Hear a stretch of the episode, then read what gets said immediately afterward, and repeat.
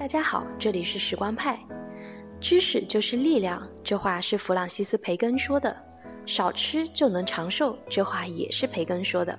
咱们今天就来聊聊少吃与长寿的渊源。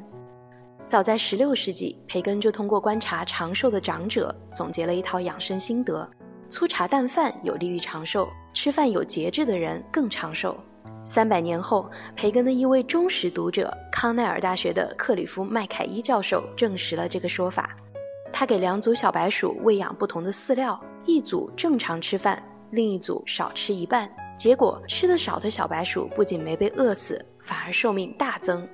科学家意识到少吃竟然也是一种延长寿命的策略后，便将这种减少百分之三十到百分之五十饮食热量的行为称作热量限制。发现热量限制距今已有将近百年，我们获得了大量的研究成果，它能延缓人体衰老，并能降低体温、血压、坏胆固醇、胰岛素、甲状腺激素等。此外，热量限制的人身体慢性炎症水平更低，氧化应激损伤更轻，更不容易患病。至于热量限制能不能像延长动物寿命一样让人类长寿呢？很难回答。要让人终身节食，排除其他因素去统计寿命，几乎不可能。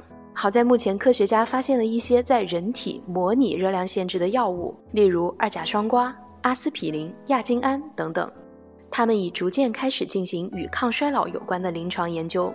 或许未来我们可以期待这些热量限制模拟药物降低人类死亡率、延长人类寿命的证据。关注时光派，获取最全最新的抗衰老资讯。